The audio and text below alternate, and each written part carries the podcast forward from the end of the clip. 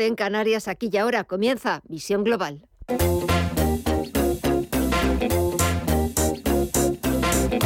Esto es Visión Global con Gema González. Hasta las 10 de la noche tenemos dos horas por delante, dos horas que estaremos con ustedes para ofrecerles los mejores análisis, las mejores opiniones de lo que está pasando este lunes 26 de septiembre. En una sesión en la que los inversores ya no saben qué puede ser peor. Si el cambio político en Italia, los nuevos mínimos en el euro y la libra británica o las declaraciones de la presidenta del Banco Central Europeo, de Christine Lagarde. As things currently stand, we expect to raise interest rates further over the next several de que espera subir aún más los tipos de interés en próximas reuniones. Enseguida se lo vamos a preguntar a José Ignacio Gutiérrez Lasso, presidente de MG Valores, pero antes buscamos el tiempo real al otro lado del Atlántico, donde siguen los números rojos, sigue la volatilidad, la incertidumbre entre los inversores que se decantan por las ventas. Tenemos al promedio industrial de Jones que está bajando casi 400 puntos, un 1,27% en los 29.215 puntos. El SP500 retrocede un 1,14% en los 3.651 puntos y también en rojo todo el sector tecnológico, aunque las caídas son algo más moderadas. El Nasdaq Composite se está dejando un 0,55% hasta los 10.880 puntos. Y el protagonista auténtico, o la protagonista, mejor dicho, es la volatilidad. El índice VIX está sumando un 8,52% en los 32,47 puntos. Y también otro protagonista está siendo la rentabilidad exigida al Treasury americano, al bono estadounidense a 10 años, que está repuntando un 5,3% y se coloca en el 3,89%.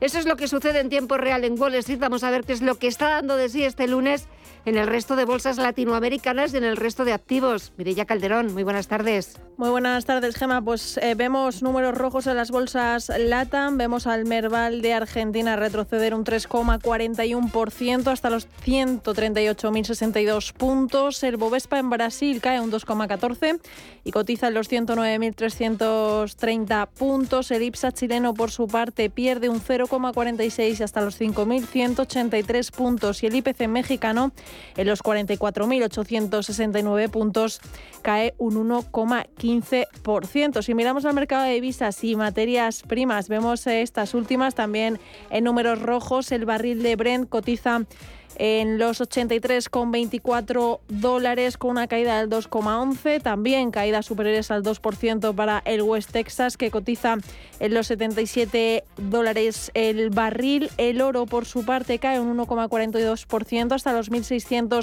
1.631 dólares la onza y en las divisas seguimos viendo mínimos en los 0,96 dólares cotiza el euro en su cruce frente al dólar con una caída ahora del 0,89% y un 1,71 es lo que se deja la libra en los 1,06. En el mercado de las criptomonedas vemos al Bitcoin avanzar un 0,84%, supera el nivel de los 19.000 dólares. Ethereum, por su parte, en los 1.328 dólares repunta un 2,44%. Al Ripple lo vemos con una caída superior al 6%, un 0,78 es lo que se deja Cardano y Solana en los 33,20 dólares repunta un 0,46%. Pues dejamos los mercados, dejamos el tiempo real y actualizamos toda la información. Titulares de las 8.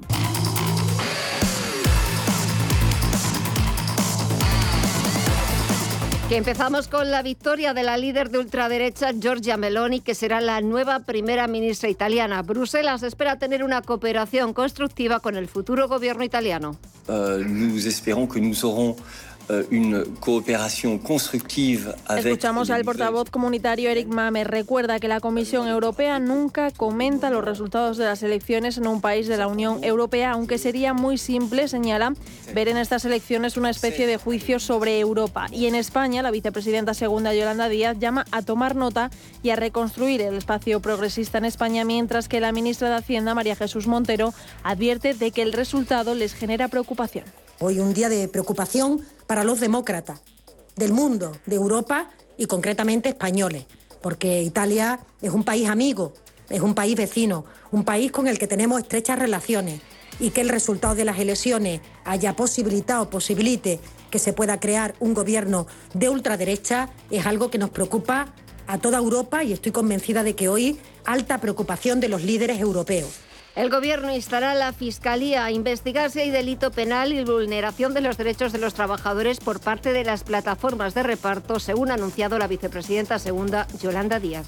Soy clara, no vamos a parar. Y sí, el peso de la ley va a caer contra aquellas empresas que son una pequeña parte, porque la gran mayoría están cumpliendo con la ley, que incumplan estas normas.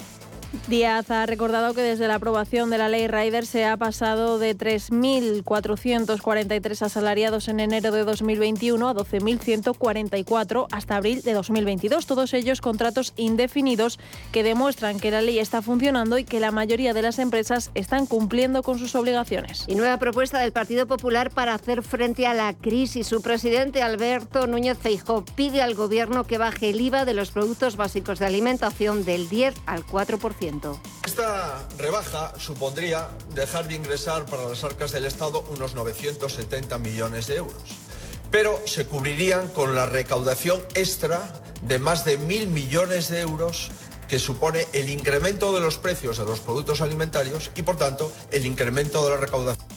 Y el Gobierno ya ha respondido. Si lo hacen, supondría vaciar la fiscalidad de contenidos y además beneficiaría a quien más consume. María Jesús Montero si tan malo le parece al Partido Popular, ¿por qué subió el IVA? Del 8 al 10% o del 18 al 21%. hoy piden a otro gobierno lo que ellos practicaron cuando llegaron. Y fíjese, cuando se les dice, oiga, pero si es que ustedes cuando llegaron al gobierno de España practicaron la subida fiscal más importante que ha tenido este país, dice, es que yo me encontré las arcas vacías. Oiga, pues no dice usted que ha bajada fiscal mayor recaudación, que se contradice. Si piensan que la bajada fiscal aumenta la recaudación, ¿por qué dicen que suben los impuestos cuando se encuentran las arcas vacías? Es que es tan obvio que no se sostiene. Y según las nuevas previsiones de la OCDE, la inflación, lejos de tocar techo, sigue escalando y lo hará este año hasta el 9,1%. Lo que repercutirá en la marcha de la recuperación económica, sobre todo en 2023. España crecerá siete décimas menos de lo estimado hasta el 1,5%, lejos del 4,4% que proyecta para este año. Aún así, será el país que más crezca entre las economías de su entorno, donde destaca Alemania, que entrará en recesión con una contracción del 0,7%.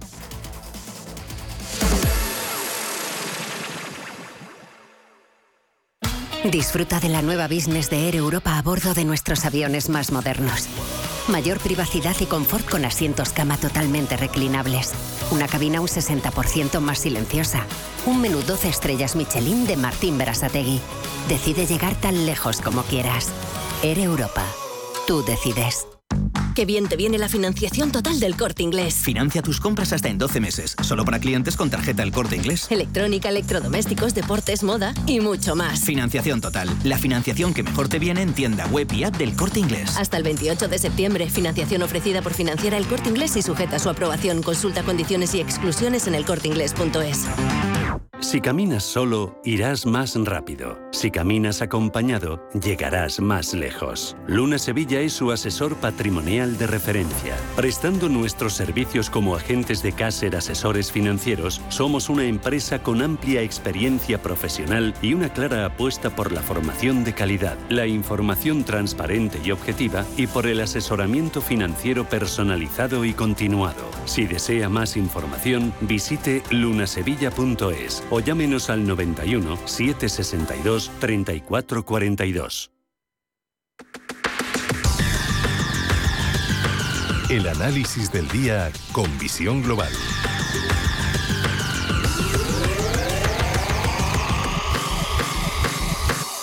Y el primer análisis lo buscamos con José Ignacio Gutiérrez Lasso, que es presidente de MG Valores. Muy buenas tardes, José Ignacio.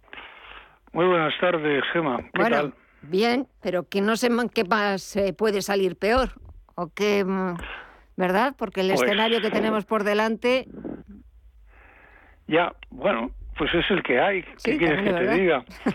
O sea, yo la verdad es que no puedo sé tocar las castañuelas porque lo que vemos pues no es hombre hay hay síntomas de que, vamos a ver, hay una cosa que es de cajón, que es que cada día que pasa estamos más cerca, estamos un día más cerca del final de la crisis.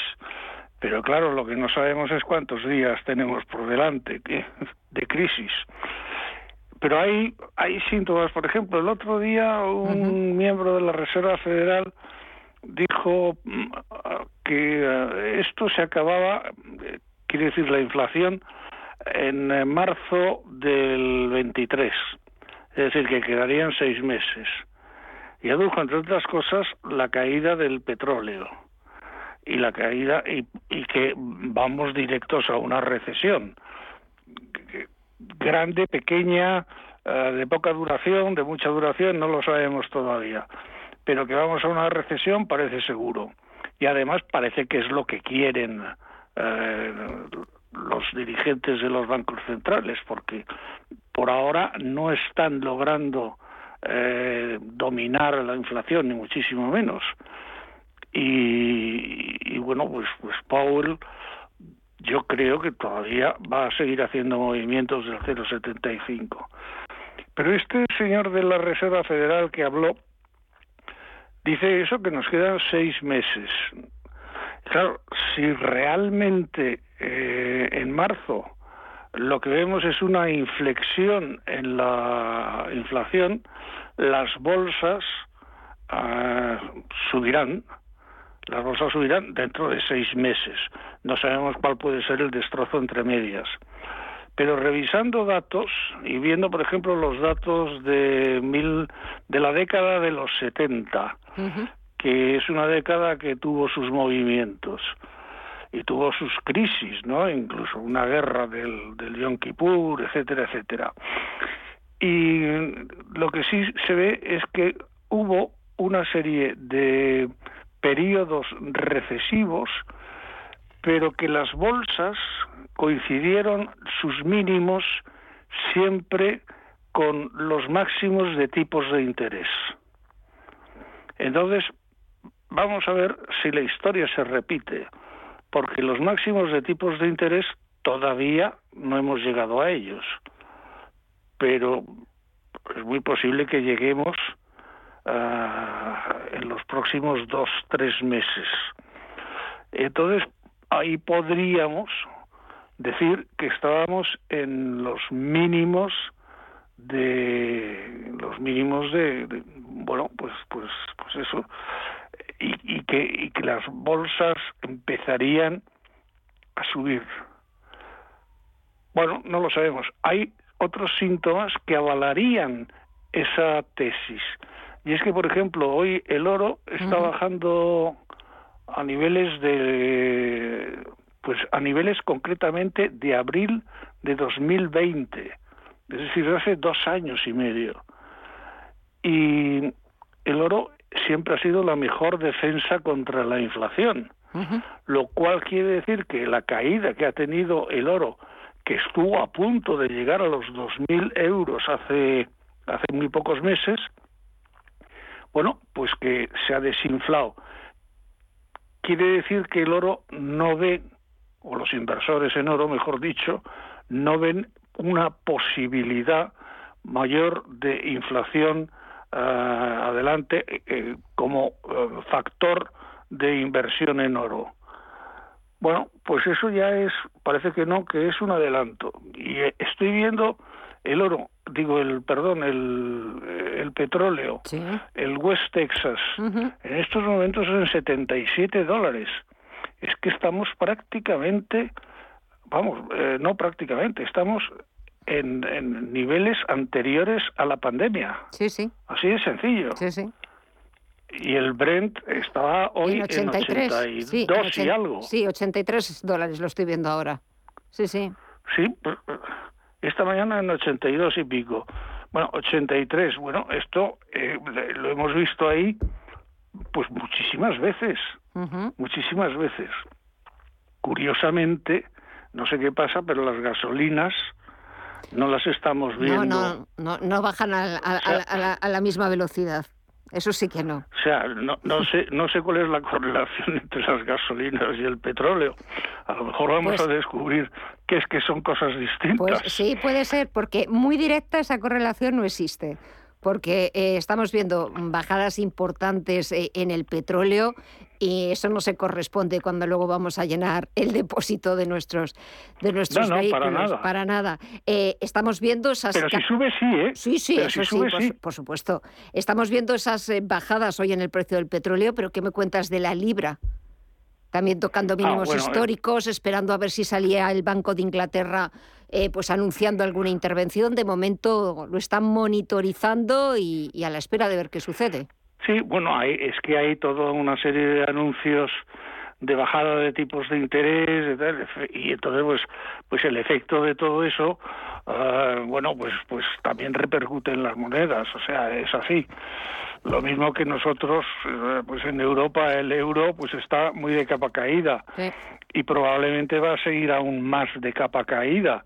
Ah, no sé si llegaremos a tocar otra vez los mínimos de que llegamos a, a, a 85 céntimos de dólar un euro en eh, pues hace eh, 20 años una cosa de esas.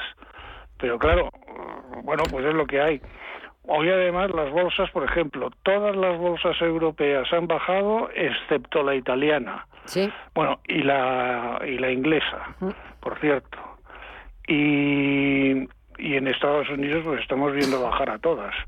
Vamos y además con cierta fortaleza o sea que, que, que bueno que los inversores y los gestores piensan que, que por ahora lo único que se lo único que tiene digamos algo que ganar son las ventas o Sí. los que se ponen en posiciones cortas cosa que a, a mí personalmente no me gusta pero bueno hay quien lo hace y, y vamos poco a esperar sí, o sea sí. estamos en medio de la tormenta y Y punto poco más, y poco más. Esperar a ver cómo se va desarrollando, a ver qué va pasando también en Italia. Parece que luego los mercados se han tranquilizado un poquito tras ese resultado electoral, pero vamos a ver también un poco cómo se va desarrollando, vamos a ver qué es lo que pasa con las divisas, con los bancos centrales. Eh, mañana hay declaraciones tanto de Christine Lagarde, que hoy le hemos escuchado, también del presidente de la Reserva Federal de Estados Unidos, de varios miembros de- del Banco Central estadounidense. Así que me temo, José Ignacio, que nos toca esperar y ver. Pero Nos toca esperar y ver, pero yo no, yo la verdad no soy optimista en estos momentos. no, yo tampoco. Y más Vamos es- a ver, hay una cosa que, que bueno, es una vieja tradición en, en la bolsa de Nueva York, en Wall Street, es Sí. un viejo dicho que no hay que comprar eh, valores en Wall Street entre Rosh Hashanah y Yom Kippur, que son dos fiestas judías. Sí. Ayer fue Rosh Hashanah y el día 4 de octubre será el Yom Kippur. Pues- Luego, mm, pues muy bien, nos abstenemos de comprar, por ejemplo, para seguir la tradición. Sí, sí. Pero es que no hace falta que sea Rosh No, no. Hashanah ni Yom No, no, Kippur. no, exacto. No hace falta ninguna. No íbamos a comprar No, de- no. De, cualquier manera. Exacto, no hace falta ninguna fiesta porque no está el horno para bollos ni están ahora las cosas para, para ponerse a comprar a lo loco. Veremos a ver qué pasa de aquí a una semana y como siempre lo contaremos. José Ignacio Gutiérrez Lasso, presidente de MG Valores, que disfrutes de la semana, a ver qué tal se nos da y hasta el próximo lunes. Un fuerte abrazo. Igualmente. Muchas gracias. Adiós.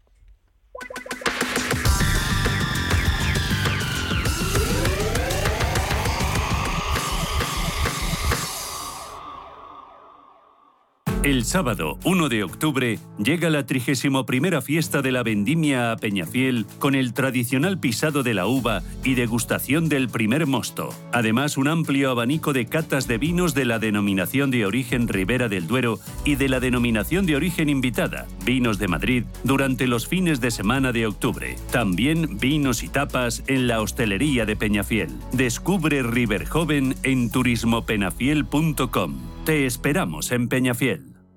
Antes de que amanezca te acompaña, escucha y ameniza las mañanas en Radio Intereconomía. Antes de que amanezca, con Guillermo Sancho Muela. De martes a viernes, de 6 a 7 de la mañana, en Radio Intereconomía.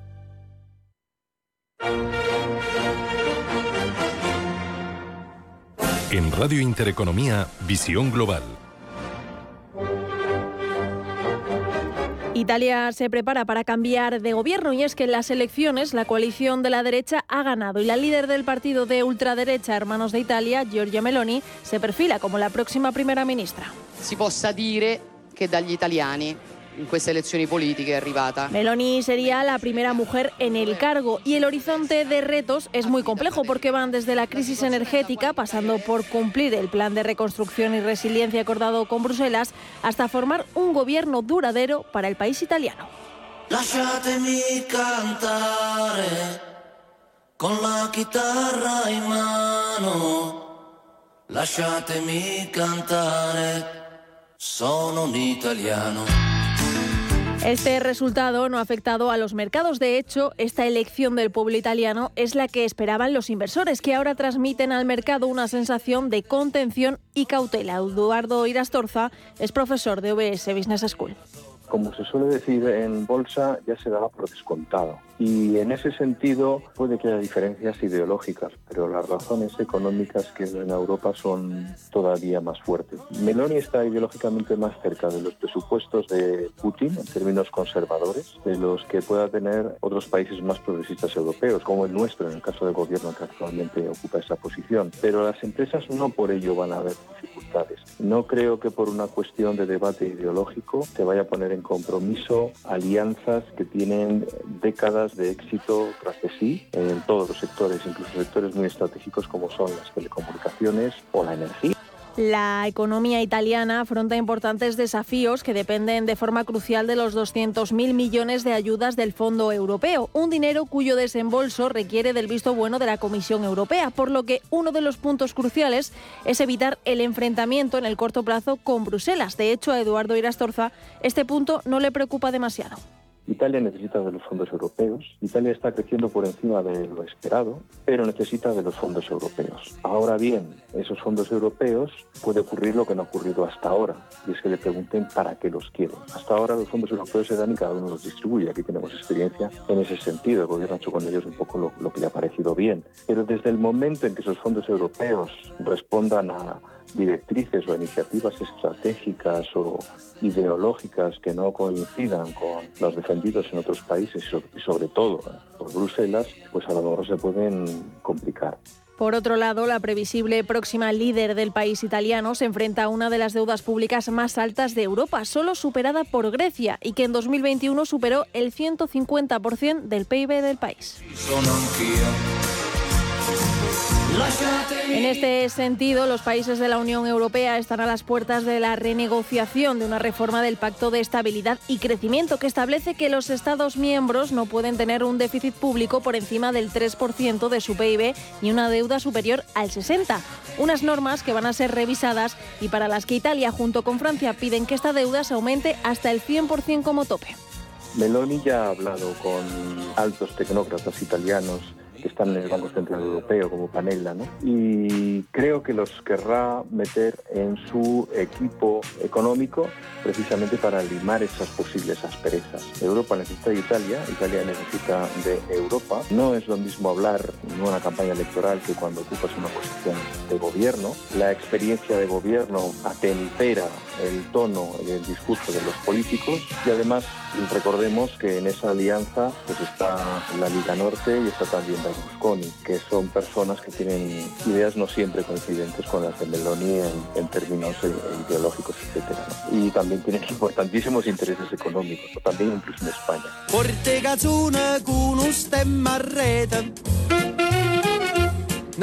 Y no queda aquí la cosa, porque Italia saldría muy perjudicada en el caso de que el Kremlin corte el grifo del gas. Y es que el año pasado Italia importó el 90% de sus suministros de gas, de los cuales un 40% procedía de Rusia, por lo que desde el gobierno tendrán que continuar la búsqueda de proveedores alternativos para comprar gas, así como aliviar el impacto que la inflación está causando para las empresas y el bolsillo de los ciudadanos. Italia ha tenido una excelente relación con Rusia históricamente y se incrementó cuando Berlusconi estaba en el poder. No olvidemos que Berlusconi fue la persona que introdujo en el gobierno a Giorgia Meloni. Hoy por hoy Italia está jugando a dos bandas. Mantiene una posición europeísta, europea en términos de medidas contra Rusia, pero por otro lado no quiere cerrar esa relación preferente y tan atractiva para sus productos como es el mercado ruso, tan aficionado al lujo, al diseño y que para ellos es y dejando a un lado la parte económica, este gobierno también tendrá el reto de dotar al país de una coalición de gobierno duradera. Y es que de media en Italia hay un nuevo gobierno cada 13 meses. Y desde que se instauró la República en 1946, el país ha tenido 31 primeros ministros que han formado hasta 67 gobiernos distintos. La formación del nuevo gobierno podrá llevar entre cuatro y seis semanas, siendo el próximo 13 de octubre una fecha clave. Y todo apunta a que Giorgia Meloni será la próxima primera ministra, aunque el nombramiento de este cargo pasa por manos de Mattarella y tendrá que ser aprobado después por el Congreso y el Senado.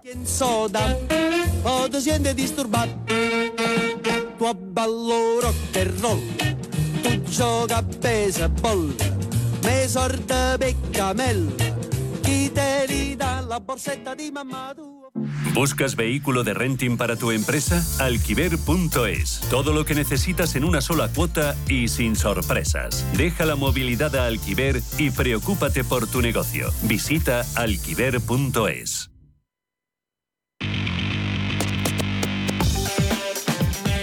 Información internacional.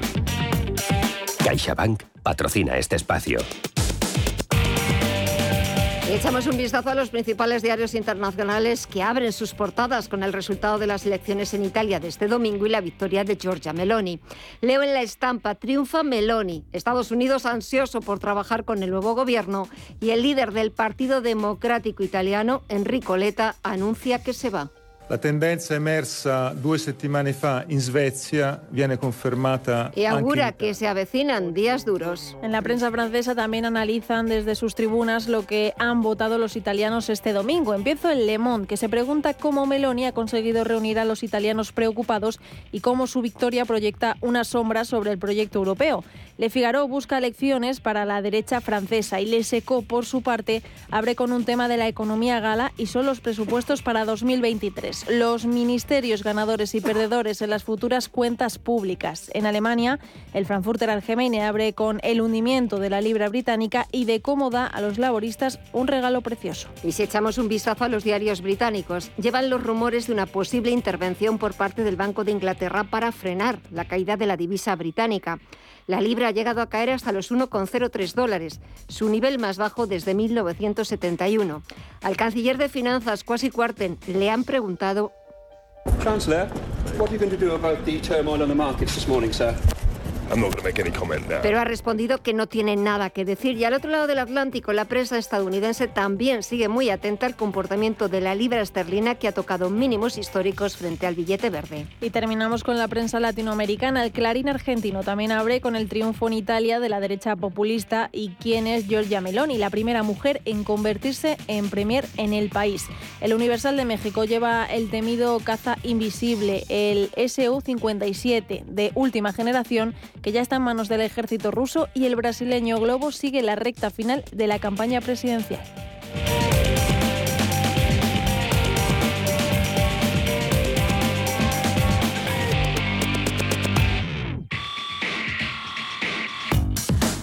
Pues eh, quizás eh, era un triunfo esperado porque las encuestas hablaban del triunfo de la líder de la extrema derecha, de Georgia Meloni, eh, pero es verdad que muchos diarios se preguntan qué es lo que han votado los italianos o qué ha llevado a los italianos a votar por, eh, por Meloni. Esa misma pregunta, no sé si de fácil respuesta, se la vamos a hacer a nuestro siguiente experto, es Andrea Betti, que es profesor de Relaciones Internacionales de la Universidad Pontificia Comillas. Andrea, muy buenas tardes. Muy buenas tardes. ¿Qué han votado los italianos? Eh, los italianos han votado por el único partido y la única líder que no había apoyado al gobierno Draghi, que era un gobierno de unidad nacional. Ella se mantuvo al margen de, ese, de esa experiencia y esto le ha permitido evitar el desgaste electoral que suele haber cuando un partido apoya una opción de este tipo. Y el ejemplo más claro es, por ejemplo, la Liga de Matteo Salvini, que ha reducido de casi la mitad sus votos. Eh, esa es la pregunta que se hacían los diarios internacionales también, muchos otros gobiernos de países vecinos, incluso la propia Comisión Europea. Lo que escuchaba al portavoz comunitario era intentar no simplificar de que lo que había pasado en Italia era un voto de castigo a ese proyecto europeo. ¿Cómo lo ves tú? Eh, yo no creo que directamente sea un voto de castigo al proyecto europeo. Eh, la mayoría de los italianos, a pesar de los problemas, sigue siendo europeísta. Posiblemente una parte lo haya planteado así como un voto de castigo, pero yo sobre todo creo que ha sido un voto, digamos, por exclusión. Eh, se ha votado a una líder que, aparte una breve experiencia de gobierno de hace casi 15 años, siempre se ha mantenido en la oposición. Entonces, yo creo que ha sido como un voto descartando a todos los demás. De hecho, no ha habido, a pesar ahora del entusiasmo de Meloni y demás, no ha habido particular entusiasmo en, en, este voto. De hecho, hemos visto también mucha apatía y mucha abstención electoral. Es verdad que la abstención también ha sido, ha sido importante.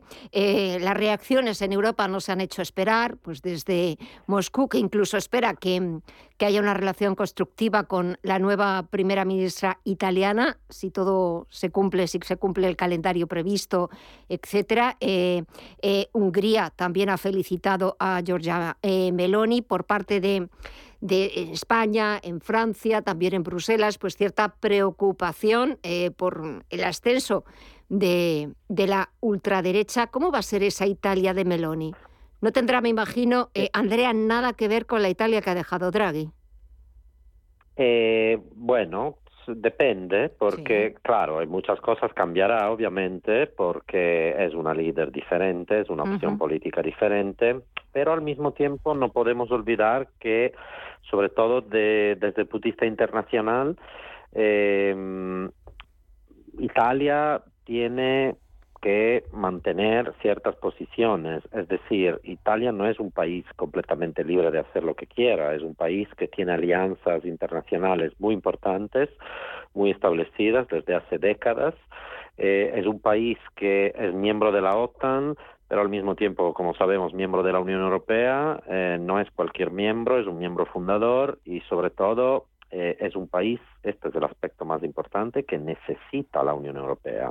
Es decir, Italia no es Gran Bretaña, Italia es un país que eh, siempre se ha beneficiado de la integración europea, la mayoría de los líderes en Italia lo saben, entonces mm, vivir al margen de la Unión Europea para Italia no sería para nada un buen negocio. Eh, hasta que se concrete ese nuevo gobierno y las posibles alianzas que pueda formar eh, Giorgia Meloni, también los retos que tiene por delante son retos eh, interesantes, difíciles, sobre todo ha dejado una Italia pues sumida también en una crisis con un otoño-invierno que se avecina, con una crisis energética importante y con una inflación también absolutamente descontrolada.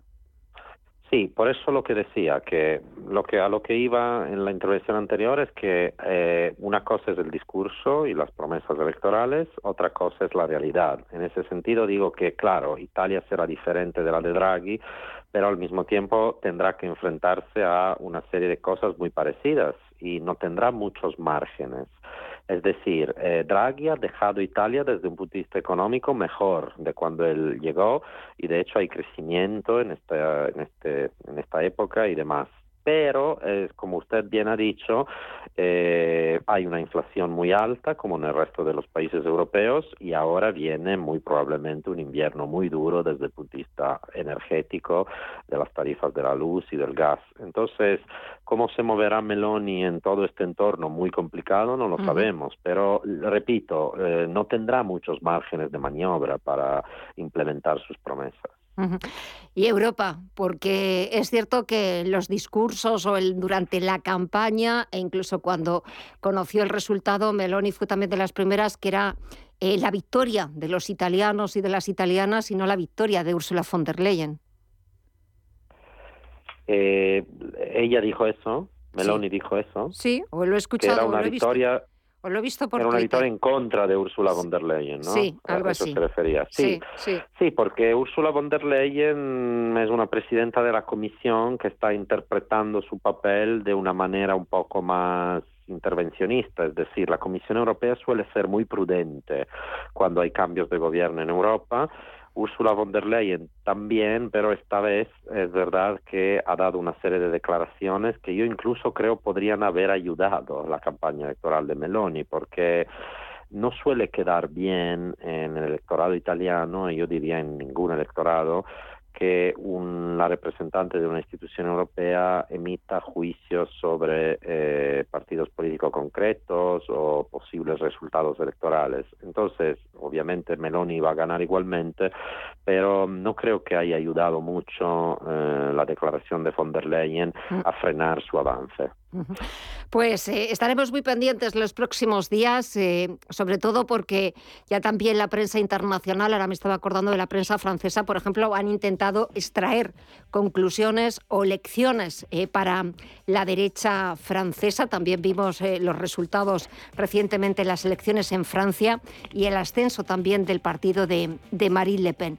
Veremos a ver qué es lo que pasa en los próximos días, en las próximas semanas, esa formación de gobierno, las relaciones que pueda tener con el resto de socios comunitarios, con la propia Comisión Europea y cómo afronta ese reto que tiene por delante Italia, al igual que el resto de Europa, de esa crisis energética. Andrea Betti, profesor de Relaciones Internacionales de la Universidad Pontificia Comillas, gracias por los comentarios, por el análisis, que pases muy buena tarde y hasta pronto. Un abrazo.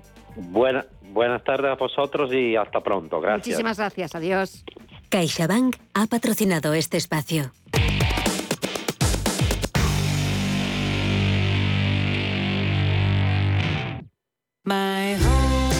Un buen hogareño sabe que como en casa, en ningún sitio. Y que con My Home tiene un seguro de hogar, una alarma de Securitas Direct y financiación para instalar paneles solares EDP. Ay, hogar, dulce hogar. Infórmate en caixabank.es. CaixaBank. ¿Buscas oportunidades de inversión en Estados Unidos? Futuros y opciones sobre el SP500, Dow Jones, Nasdaq 100. Contratos tan populares como los microfuturos oro y plata. Entra en ebroker.es y descubre los futuros y opciones de CME Group. ebroker.es. Reinventando el trading. Producto financiero que no es sencillo y puede ser difícil de comprender. Qué bien te viene la financiación total del corte inglés. Financia tus compras hasta en 12 meses, solo para clientes con tarjeta El Corte Inglés. Electrónica, electrodomésticos, deportes, moda y mucho más. Financiación total. La financiación que mejor te viene en tienda web y app del Corte Inglés. Hasta el 28 de septiembre, financiación ofrecida por Financiera El Corte Inglés y sujeta a su aprobación. Consulta condiciones y exclusiones en elcorteinglés.es. ¿Está buscando a alguien que valore sus finanzas? ¿O tal vez un financiero que tenga valores? Si lo que quiere es entender la economía, no se pierda Finanzas y Valores, los lunes de 2 a 3 de la tarde en Radio Intereconomía.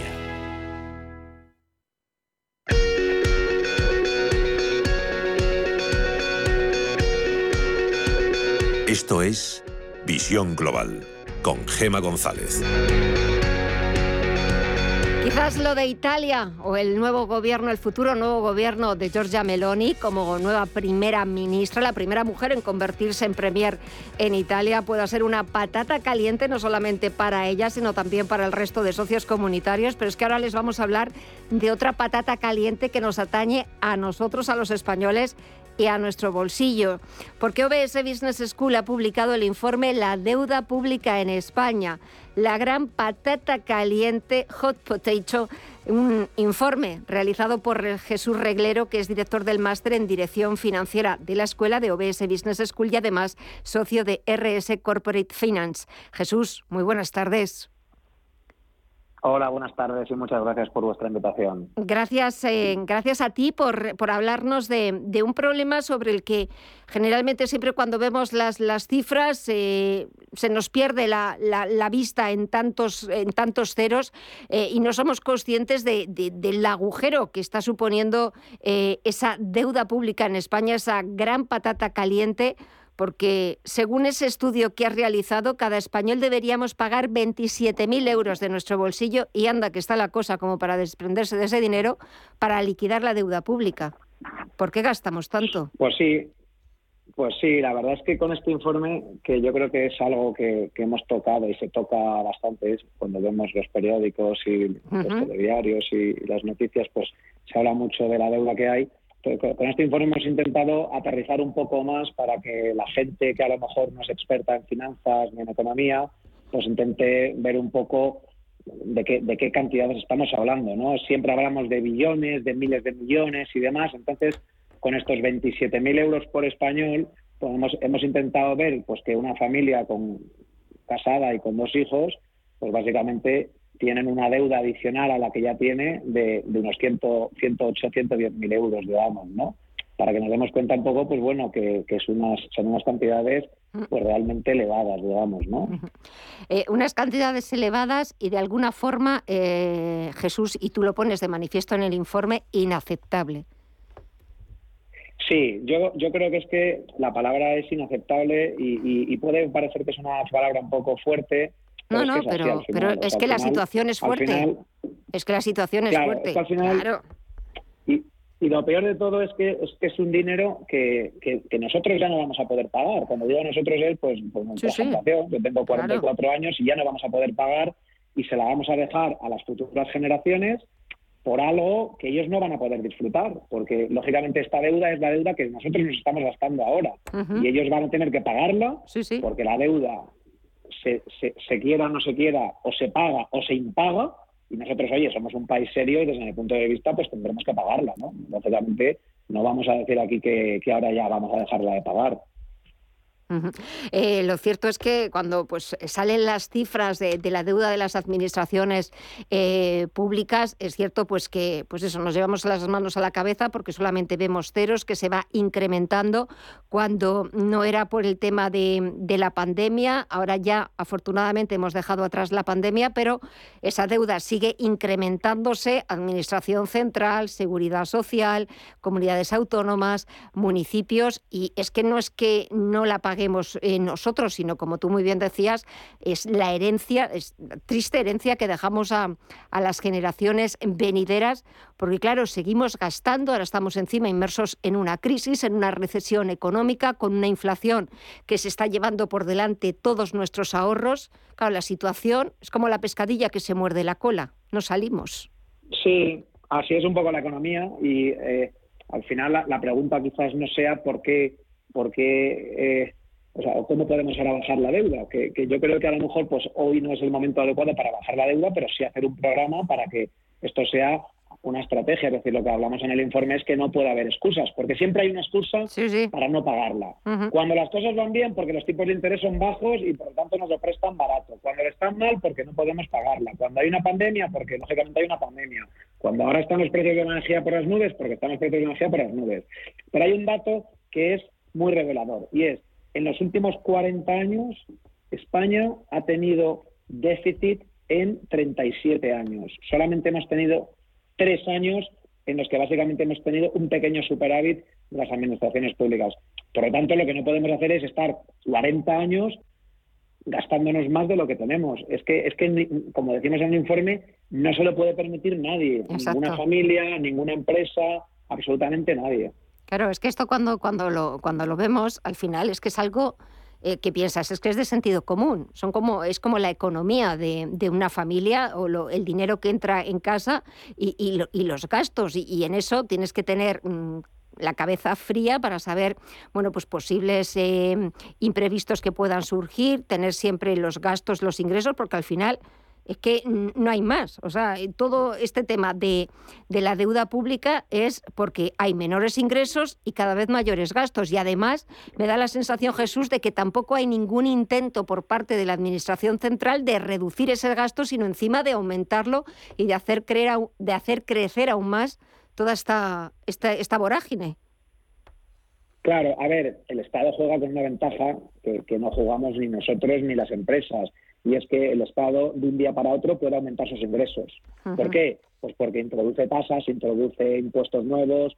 Es eso es una ventaja que lógicamente el Estado tiene, porque el Estado, entre comillas, pues somos todos y, nos hemos dotado todos de, que el Estado sea, entre comillas, el último que impague, digamos, ¿no? Es decir, nos podría, entre comillas, quitar todo el dinero, subir los impuestos y demás. Pero eso es una, eso es, puede parecer que es una fortaleza, pero al final es una debilidad. ¿Por qué? Porque si ahora mismo pensamos que el Estado puede tocarnos eh, con más impuestos, porque a lo mejor es necesario que, ocurra para poder afrontar todo este endeudamiento, ¿qué es lo que va a pasar? Pues que vamos a tener miedo todos, tanto las empresas como los inversores, como nosotros, y lo que vamos a estar es totalmente a la defensiva por si algo de esto ocurre. ¿Cuáles son los países más estables y los que mejor, y perdón, cuáles son los países que tienen un crecimiento más sostenible? Pues los que tienen menos cambios en las reglas de juego, ah. porque al final saben y pueden predecir qué es lo que va a pasar en su país en los próximos 10, 15 años y por eso, pues bueno, tienen un crecimiento un poquito más sostenible que nosotros, ¿no? Además, eh, tú lo dices en el, en el informe, aparte de, utilizar ese calificativo de inaceptable, de que no existe ninguna justificación eh, para, para esa deuda actual. Eh, y ya por no ponernos a hablar, que lo podemos hacer en próximas ocasiones, Jesús, de, ir viendo la administración del Estado por un lado, la seguridad social por otro, comunidades autónomas, eh, ayuntamientos, eh, pero es que al final lo que estamos haciendo no solamente gastar y gastar, es hipotecar nuestro futuro y aunque ahora pues pensemos esto es como también cuando el tema de las pensiones, no, bueno, pues cuando me toque, pues que al final nos va a acabar tocando. Tarde o temprano vamos a tener que pagar.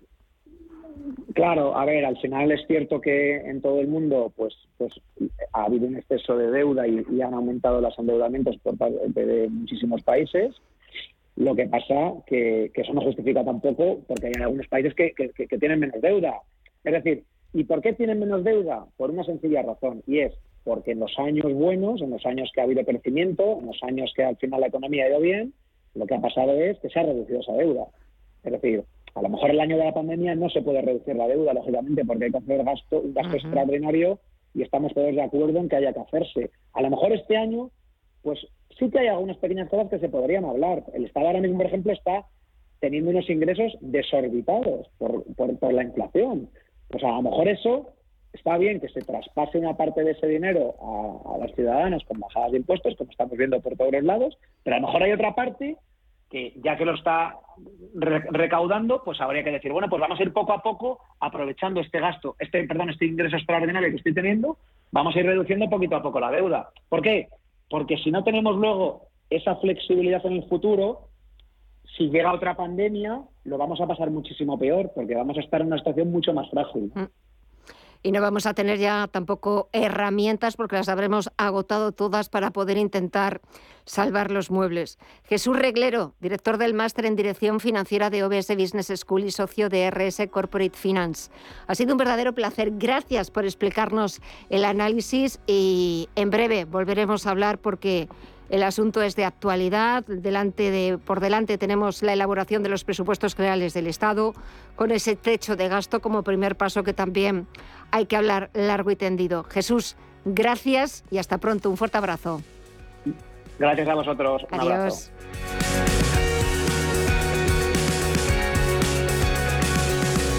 Y hablamos ahora de impuestos. Para ello hemos invitado a Alejandro San Nicolás Medina, es profesor de la Facultad de Ciencias Sociales y Jurídicas de la Universidad Internacional de Valencia. Alejandro, muy buenas tardes.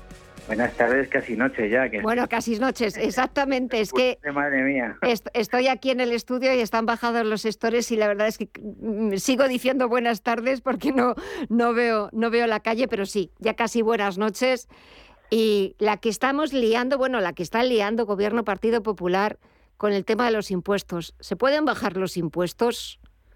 Bueno, pues evidentemente en algunos casos, claro que sí, porque se están subiendo los precios, hay inflación, hay algunos impuestos que, que vienen vinculados a la base imponible y, con la base imponible subiendo, habrá que pensar en que todo este tipo de, de modelo impositivo no llegue a la ciudadanía, porque como las rentas medias bajas sigan sufriendo eh, aquellos el pago de aquellos impuestos que le graban la renta disponible, es decir, lo que te puedes gastar, pues, pues, vamos hacia, abocados hacia el desastre. Sí, sí, pero el desastre, el desastre más absoluto. Pero es cierto que, que, bueno, en las últimas semanas hemos venido escuchando al Partido Popular presentando sus propuestas de bajadas de impuestos. Hemos visto también cómo ya algunas comunidades autónomas gobernadas por los populares ya lo han puesto en marcha, se han dejado de tanta palabrería y han empezado a suprimir o bonificar aún más el impuesto de patrimonio y eso ha generado mucha polémica, cierta controversia por parte de, del Gobierno, por parte del Partido Socialista, pero tienen razón cuando dicen, Alejandro, que eh, si bajamos los impuestos, como propone el Partido Popular, ¿eso significa un recorte del estado del bienestar? Bueno, primero habrá que ver el tipo de impuesto que se está recortando. Eh, lo que ahora mismo no parece muy coherente es que eh, por el dinero que ahorraron tus abuelos, tengas que pagar tú en una transmisión patrimonial. Eso no tiene mucho sentido, porque al final es como un, asalto, un asalto a, tu patrimonio y, y a las ganas de ahorrar que ha tenido una familia. Es verdad que lo que hay que hacer es, una buena eh, política de gestión de los impuestos y una, y una buena política de, gasto. Hay que equilibrar lo que es el gasto público en servicios con, la recaudación. Lo que no tiene mucho sentido es probablemente si este gasto se realiza en, eh, pues en estructuras ociosas o directamente en, un aparato público que está sobredimensionado. Yo creo que esto es lo más importante. Es verdad que España ahora mismo tiene una crisis importante en lo que es, en lo que es su modelo. No son las comunidades autónomas. Eh, si seguimos eh, invirtiendo en estructuras de poco valor y no seguimos apostando por, por la I más de más I, por el, por el modelo económico basado un poco más en el conocimiento y seguimos eh, haciendo circularización del dinero, es decir, que te lo quito para volverte a dar en subvención, pues no tiene mucho sentido. Eh, es verdad que ahora mismo las cuentas de, de gasto de, sanidad y educación habría que, yo creo que tendríamos que revisarle, igual que servicios sociales, sobre todo ahora que la población está envejeciendo. Entonces, eh, quizás no sea tan interesante empezar a decir hay que ahorrar y bajar los impuestos, porque así hay más renta disponible, sino que habrá que ver si esta bajada de impuestos eh, no está eh, repercutiendo sobre todo en la transmisión pues, a, las políticas básicas, sanidad, educación y, servicios sociales. ¿no? Una bajada de impuestos que se traduciría que también es algo que eh, le echan en cara los socialistas al Partido Popular con sus propuestas de bajadas de impuestos. Es claro, bajas impuestos menos recaudación. Bueno, es que si recaudas menos, pero también gastas menos. Claro. de sentido. La cosa es... Ese es el kit de la cuestión. menos y si claro. el coste de la vida, claro. aumentas el consumo y el consumo tiene impuestos también. Es decir, eh, si queremos recaudar porque se gaste o porque se produzca una, una dinamización de la economía o queremos recaudar a la gente que sobre su ahorro, esto es lo primero que tenemos que decidir. ¿no? Si vamos a grabar a la gente por ahorrar, entonces eh, esta gente no va a consumir. Entonces, eh, todo lo que es los sectores económicos basados en el consumo, pueden ser el turismo, el comercio, etcétera, etcétera, que son en España grandes dinamizadores, pues se van a poder ver eh, absolutamente dañados, y no es que solamente se vayan dañados, es que al final degradamos los sectores económicos. Entonces, esto es un tema que tenemos que pensar. Queremos que la gente tenga disponible el dinero y, recaudar por consumo o queremos que la gente no tenga disponible y grabamos por el ahorro por sus rentas, que esto es un tema que tenemos que decir ya. Evidentemente, los modelos como Madrid, que son más liberales, siempre quieren que la gente tenga dinero para gastar. Otros modelos más basados en las economías de izquierdas, pues siempre quieren que el, gasto esté contenido y que, y que se grabe las rentas más altas. Pues esto es algo que tenemos que determinar. Y sobre todo, esa es una de las grandes cuestiones que quedan pendientes, una futura reforma fiscal eh, que sea progresiva y que no discrimine a unos eh, ciudadanos ni a otros por vivir en determinadas eh, partes. Y además estamos hablando, esa última propuesta del Partido Popular, de rebajar el IVA de los alimentos más básicos al 4%, al tipo más, más reducido el IVA que encima no entiende ni de ricos ni de pobres. Efectivamente, yo lo pondría al 0%. Claro. decir, la cesta la compra, los medicamentos, cesta la, cesta la compra libros, eh, que son lo, básico en este mundo, eh, pues a ver, determinaría que alguna cesta iría hiper, súper reducido bonificado. ¿no? no tiene sentido que al final una familia que tenga que, comprar leche y huevos tenga que pagar un IVA por la leche y los huevos. Así que si quiere que se nos moramos de hambre, pues esto sí se podría llevar incluso al 0%. Ahora, eh, otro tipo de impuestos igual hay que, que subirlos. Los impuestos del lujo igual hay que subirlos, los impuestos eh, eh, de los productos de, alta tecnología pues igual hay que subirlos, que también hay, que ver qué modelo económico queremos, ¿no? Entonces, estas cuestiones al final decimos, es que hay que quitar, hay que quitar, bueno, ¿y dónde hay que poner? O sea, pagar hay que pagar. Esto tenemos que tenerlo claro. O sea, no existe ninguna, ninguna política fiscal ni monetaria donde no existe recaudación. Efectivamente, eh, ¿vamos a grabar las rentas más altas? Fenomenal, pero ¿lo vamos a grabar en su en su declaración de la renta o lo vamos a vamos a permitir que se gaste más? Pues está muy claro. Pero yo creo que aquí es un tema también de saber dónde queremos poner el foco. Si, si ahora mismo ya no se trata de que la leche tenga un IVA al 0%, se trata que a lo mejor hay que subir eh, otro tipo de, impuestos, coches de lujo u otro tipo de, de enseres donde las rentas más altas sí están gastando y a lo mejor recaudar en ese, en ese sentido. ¿no?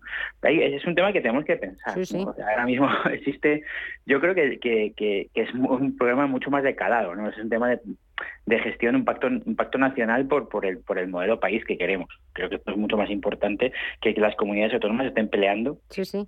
Casi por los empadronamientos. sí, sí, porque es lo que estamos viendo. Es como una pelea una vez que... Em, em, pues. Claro, empezó la Comunidad de Madrid, después le ha seguido eh, la Junta de Andalucía, también la región de Murcia. Entonces esto, pues, o estamos, eh, no sé, en, en un bingo y nos está tocando la lotería fiscal de vivir en tal comunidad autónoma y de ser más agraciados que nuestros vecinos, o realmente de qué estamos hablando.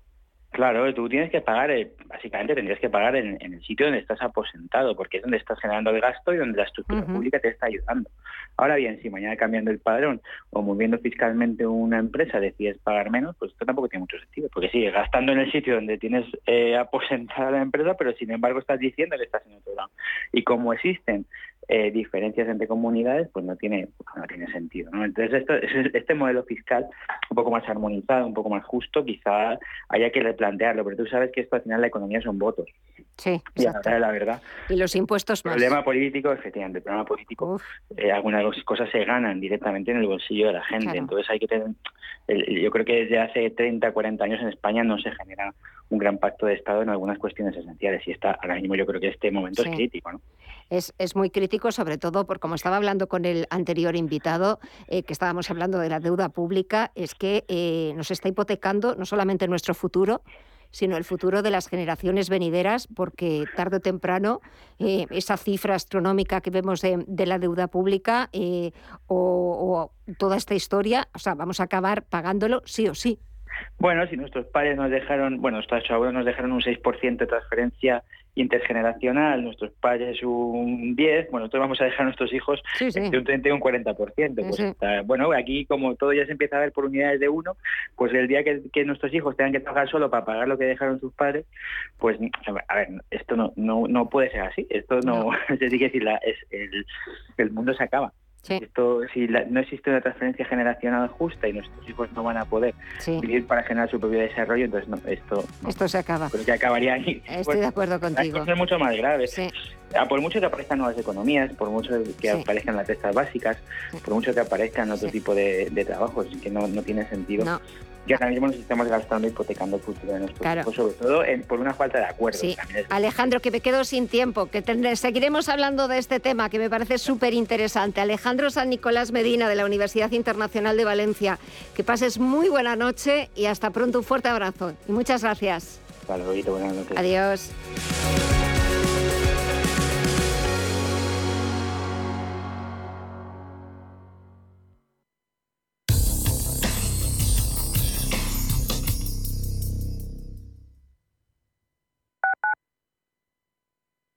¿Sabíais que el agua del desagüe llega hasta las depuradoras, donde se le da una segunda vida? Exacto. Canal de Isabel II regenera millones de litros de agua para limpieza, para riego, para la industria. Pero, ¿y tú? ¿Cómo lo sabes? Porque soy Isabel, la del segundo, y me las sé todas para cuidar el agua y el medio ambiente. Más consejos para cuidar el agua en canaldeisabelsegunda.es. Canal de Isabel II, cuidamos el agua. Da gusto ver tanta actividad. Sí, sabía que no podía fallar. Encontré esta gran oportunidad en la web valladolidtraspasa.es y vas sobre ruedas. COE Valladolid a través de la web Valladolid Traspasa facilita que se encuentren empresarios que quieren dejar su negocio con emprendedores que están buscando el suyo. El asesoramiento es personalizado. Una buena idea. Acción financiada por el Ayuntamiento de Valladolid.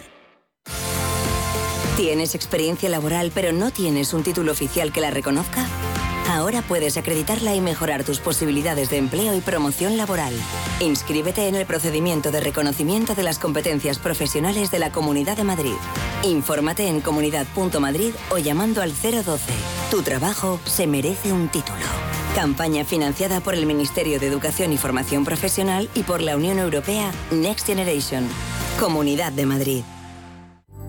La Hora de Miguel Ángel es un programa dedicado a la salud y la prevención de enfermedades. Con un lenguaje claro y sencillo, te explica cómo llevar una vida saludable. Todas las noches a la una y media de la madrugada en Radio Intereconomía.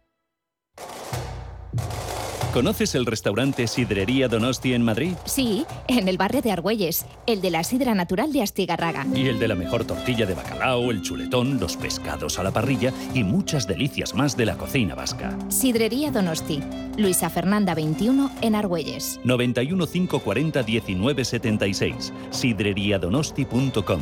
Te tratarán como en casa. Radio Intereconomía es la radio económica de referencia.